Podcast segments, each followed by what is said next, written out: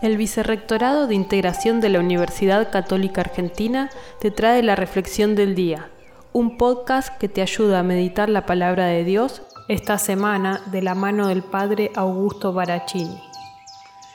Amigos y amigas, hoy miércoles de la tercera semana del tiempo de Adviento, ciclo C, rezamos con el Evangelio de San Lucas, capítulo 7, versículos 19 al 23.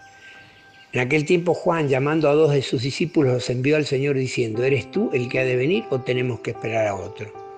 Los hombres se presentaron ante él y le dijeron, Juan el Bautista nos ha mandado a ti para decirte, ¿eres tú el que ha de venir o tenemos que esperar a otro?